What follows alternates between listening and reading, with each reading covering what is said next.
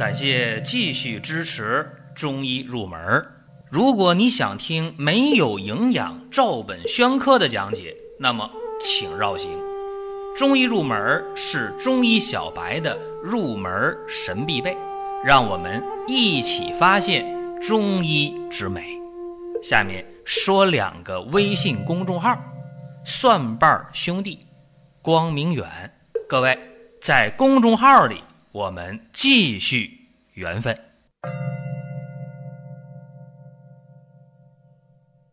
本期的话题讲的是牙疼与高血压这两个病啊，大家不陌生。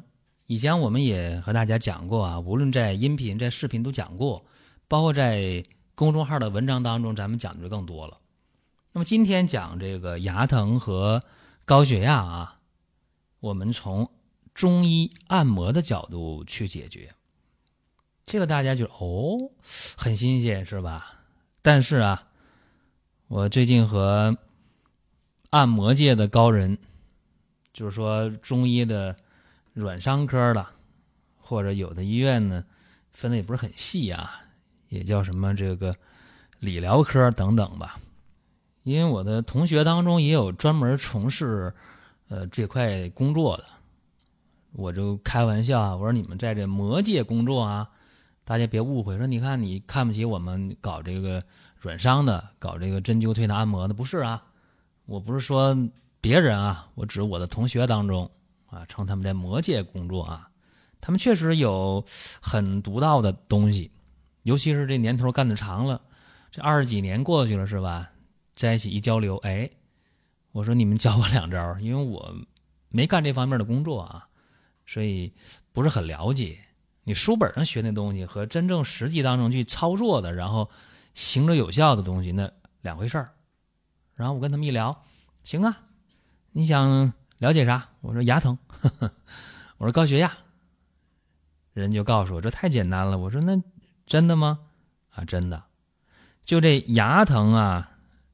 我说你得告诉我一个最简单方法，因为我要和普通的不懂中医的人去聊这个事情。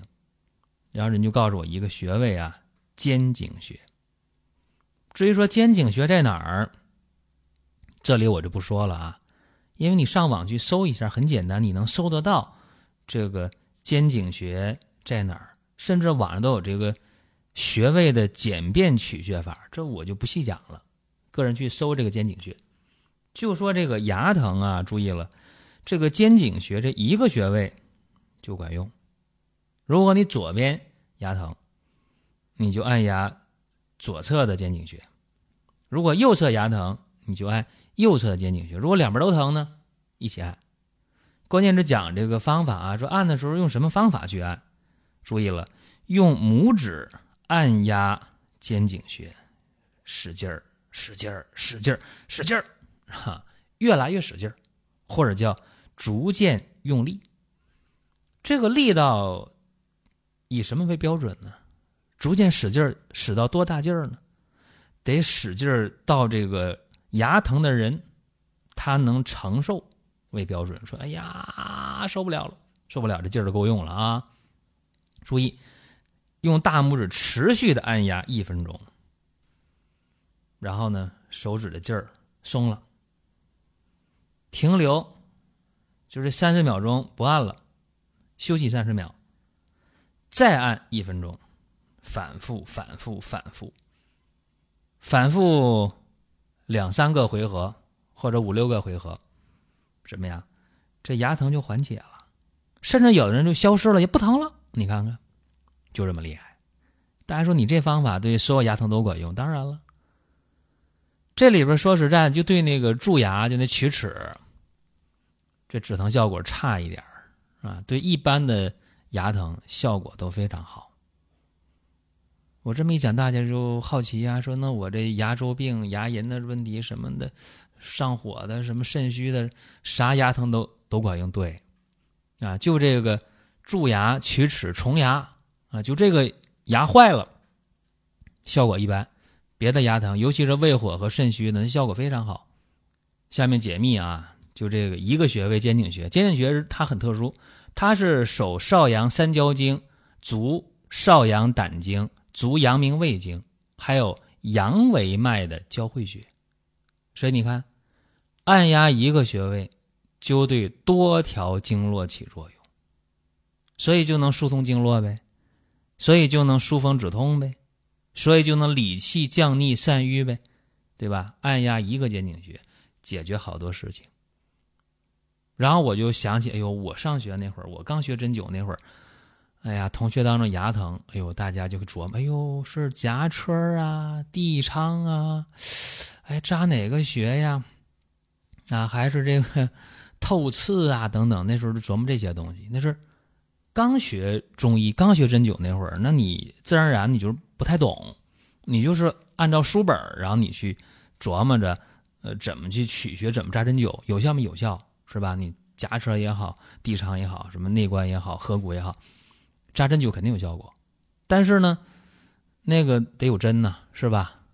那还得还得敢扎，对吧？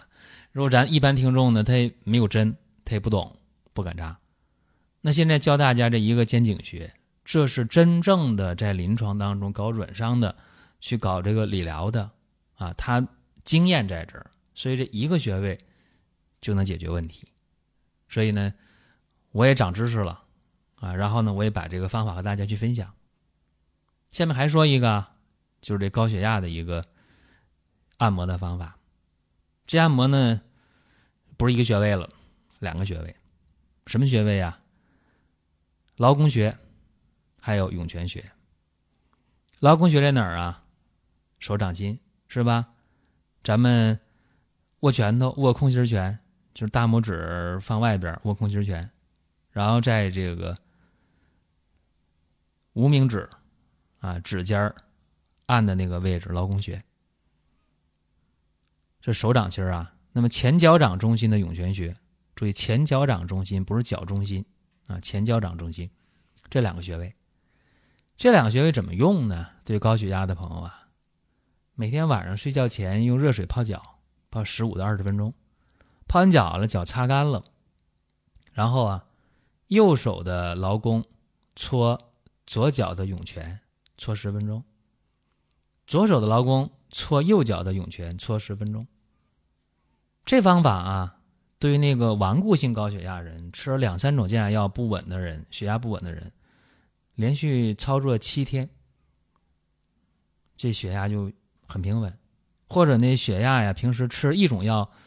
不太稳定的人，用这方法七到十天，甚至降压药都可以减量啊。呃，在这儿呢，我不主张大家盲目的把降压药减量或者停掉，但最起码对大家血压平稳是非常有效的。或者对那种血压呢一紧张了、一焦虑了、一睡不好觉、血压高的人啊，用这方法甚至都可以不吃降压药。在这儿呢，我还是建议大家啊，每天监测血压。量血压很方便啊，血压计是吧？买一个就量呗。说台式的最准，但台式的血压计你不会用的话，最起码电子血压计你买一个二百多、三百块钱的，买个品牌的应该很准的量的，对吧？你血压靠血压计量的数值来说话呗，对吧？你高了的话就吃药。用这方法确实啊，呃，它能降低血管的外周阻力，能改善血管弹性。那外周阻力下降了，弹性度好，那血压就降呗。这是西医的这个说法。那么中医怎么看呢？脚底这涌泉穴啊，它是足少阴肾经的井穴。井啊，就是水井的井。那五腧穴怎么讲呢？井营输经河嘛。井穴什么意思啊？井穴就是足少阴肾经的经脉之气。